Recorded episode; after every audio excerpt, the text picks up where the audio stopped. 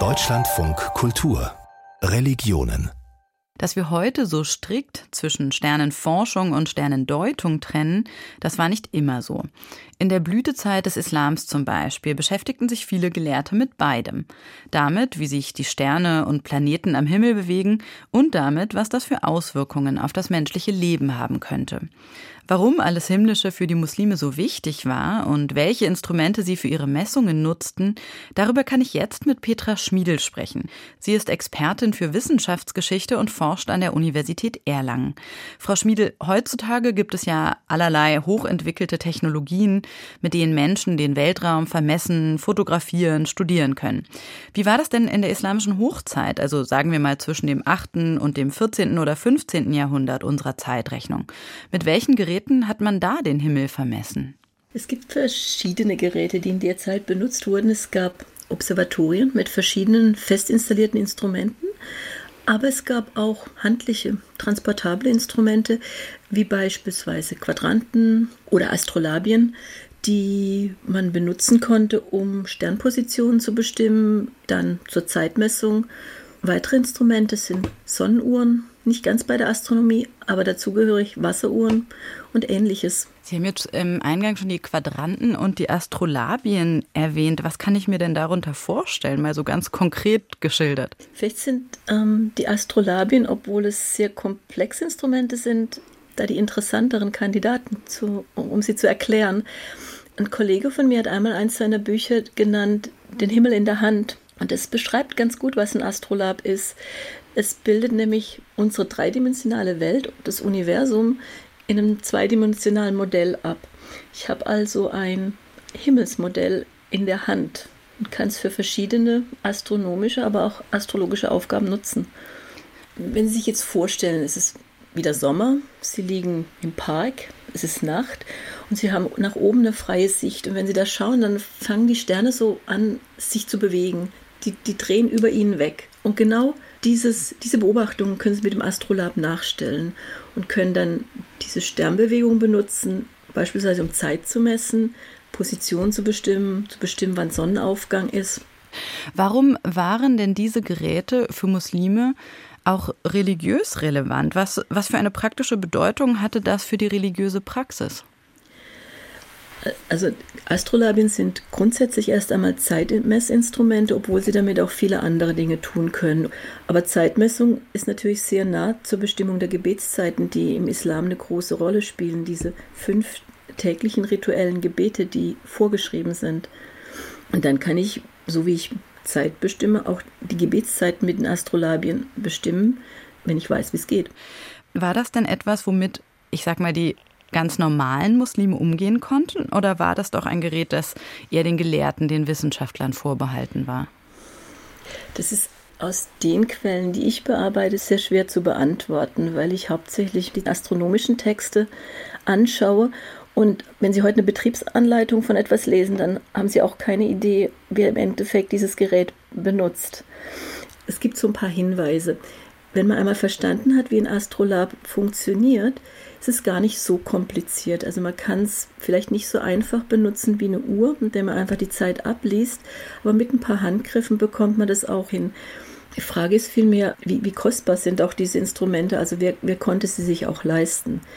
Ein, ein sehr schönes Beispiel gibt es aus den Geschichten aus Tausend und einer Nacht von, von einem Barbier, der auf, auf dem Markt oder auf dem Bazar arbeitet und seine Dienste anbietet. Und er bietet neben Haare schneiden und Bartscheren eben auch an, sein Astrolab zu benutzen und die Daten davon ähm, weiter zu verwenden, um Horoskope zu erstellen.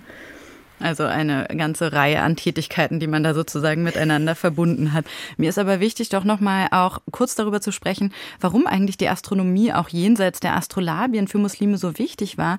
Denn doch ein recht großer Teil der muslimischen Glaubenspraxis orientiert sich ja äh, letztlich an den Himmelsgestirnen. Also Bestimmung der Gebetszeiten, das fünfmal tägliche Gebet ist wichtig. Die Ausrichtung nach Mekka, also zu wissen, in welche Richtung man betet, ist, ist besonders wichtig. Aber wichtig ist ja zum Beispiel auch, ähm, ähm, den Beginn eines neuen Monats bestimmen zu können, weil ja bestimmte Monate auch mit bestimmten religiösen Praktiken verbunden sind, zum Beispiel das Fasten im Ramadan. Mhm. Wie haben das Menschen gemacht, die zum Beispiel auf dem Land gelebt hatten, die jetzt vielleicht nicht Zugang zu den hohen Wissenschaften hatten? Es gibt in den islamisch geprägten Gesellschaften verschiedene astronomische Traditionen, die auch auf verschiedenen Grundlagen fußen.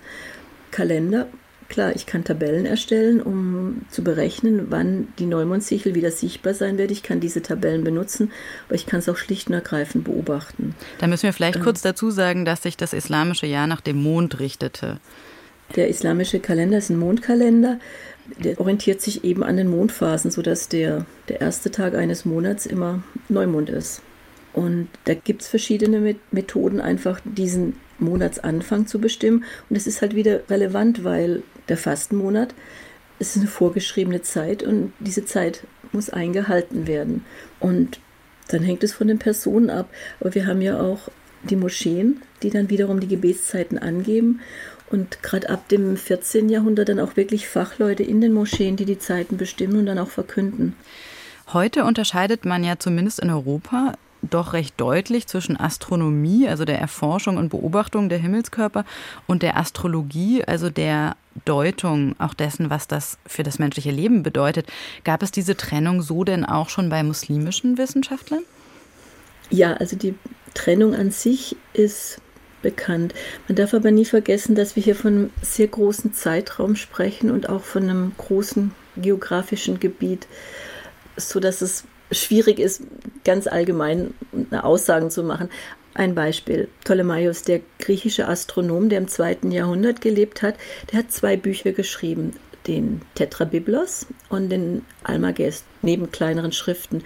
Und der Almagest ist im Prinzip ein astronomisches Grundlagenwerk, das über Jahrhunderte die Astronomie in islamisch geprägten Gesellschaften, sondern dann auch in Europa beeinflusst hat. Und der Tetrabiblus wiederum ist eine Einführung in die Astrologie. Also er nimmt da ganz klar diese Trennung vor und die Trennung ist auch bekannt. Aber es gibt im Arabischen mehrere Begriffe für Astronomie, Astrologie, aber auch so, dass es man vielleicht Sternkunde nennen kann, wo beides zusammenfließt. Wenn wir jetzt mal bei der Astrologie, also der Sterndeutung bleiben, muss man sich das so vorstellen wie heutzutage, dass, dass man so zum Beispiel Horoskope erstellt hat oder versucht hat, die Zukunft vorauszusagen oder ob die Sterne gerade günstig stehen für etwas oder wofür wurde das benutzt? Also es gibt diese Horoskopastrologie, wie wir sie auch heute von Astrologen kennen, die zum Beispiel ihre Dienste im Internet anbieten, wo ich zum Beispiel ein Geburtshoroskop erstellen lassen kann, um Prognosen zu erstellen über den Charakter des Neugeborenen und, und vieles weitere. Es gibt aber auch wesentlich einfachere Verfahren, die beispielsweise Vorhersagen koppeln an die Tageszeit, also die Uhrzeit dass zum Beispiel in der ersten Stunde eines Tages eine gewisse Tätigkeit günstig ist zu verrichten, eine andere ungünstig. Nur als Beispiel, es sei günstig zu verreisen, aber weniger günstig, sich die Nägel zu schneiden. Es sei günstig, dies und jenes zu essen, aber vielleicht nicht in den Krieg zu ziehen. Es gibt beispielsweise Tabellen für den Aderlass, mhm. die in Abhängigkeit von der Mondposition, also bin ich bei Neumond, bei Vollmond oder Abnehmend entsprechende Prognosen für ähm, Entwicklung von Krankheiten bereitstellen. Wie hat sich das damals verhalten, diese Form von Astrologie und Sternendeutung zur religiösen Gelehrsamkeit? Also ging das miteinander einher? Hat man das religiös gut geheißen oder gab es da vielleicht sogar religiöse Opposition dagegen? Ich würde sagen, man findet so gut wie alles von kompletter Ablehnung bis hin zu kompletter Zustimmung, abhängig beispielsweise, ähm, ob es um sunnitische oder schiitische Gelehrte geht.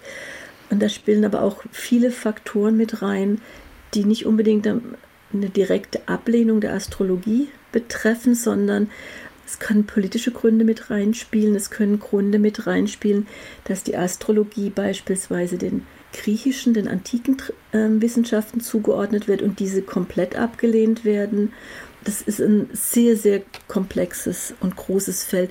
Es gibt sogar, ähm, wenn ich mich recht erinnere, Abu Masha, einer von den ganz großen Astrologen, der lehnt Teilbereiche der Astrologie ab, weil er sagt, die seien zu ungenau. Also das Verhältnis muslimischer Gelehrter zur Astrologie, das reichte von kompletter Akzeptanz bis zu kompletter Ablehnung, sagt Petra Schmiedel. Sie ist Wissenschaftshistorikerin und forscht zu muslimischer Astronomie und Astrologie an der Universität Erlangen. Ganz herzlichen Dank.